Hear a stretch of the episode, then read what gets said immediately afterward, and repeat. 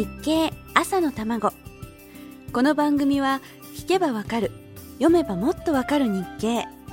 日本経済新聞がお送りします。おはようございます。林さやかです。先日中年男性も近頃は日焼けを注意するようになって九州では特に日焼け止めが売れているというお話をいたしました。青空の出る日が少なかったせいかちょっと油断してしまった方も多いんではないでしょうか。でも男性の皆さん雨の日はともかく曇りの日だと晴れた日とあまり変わらないぐらい紫外線は地上に降り注いでいるんだそうです。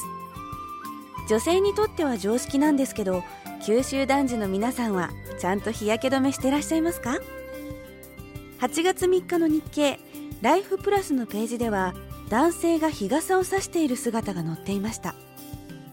男も日傘で UV カット。そうです。世の中はここまで来てるんです。今回の記事で主人公になっている男性は20代後半の中小企業診断士。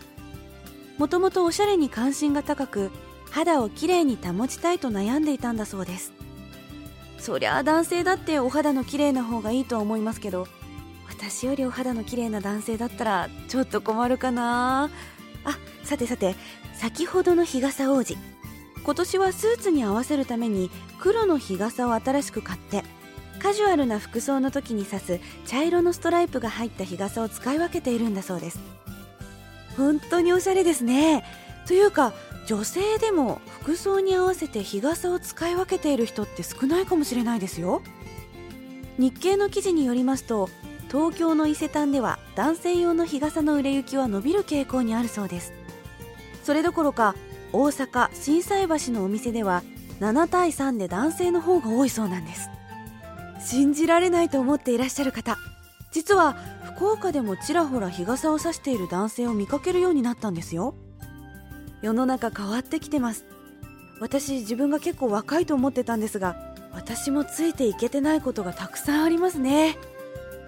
折りたたみの日傘は便利なんですけど生地が厚めなのが困りもの。結構かさばるんですよねしまう時。折りたたみの日傘をバッグに入れた時結構邪魔だったりするんです。でも厚みがないと紫外線をカットできませんしこれからは男性も意識してなおかつ薄くて軽い紫外線をスパッとカットしてくれる日傘の開発お願いします。日傘王子が福岡に増えるとそのうち日傘で相合い傘なんて姿も見られるようになるんでしょうね。あー暑い暑い。もう本当に暑いですね。その記事の最後にはビーチバレーならぬビーチサッカーの選手の記事も載っていました。日焼け止めを塗るだけではなく練習の時に着るランニングシャツも UV 加工のものにしたんだそうです。世の中どんどん進んでますね。さあ続きはまた明日のこの時間です。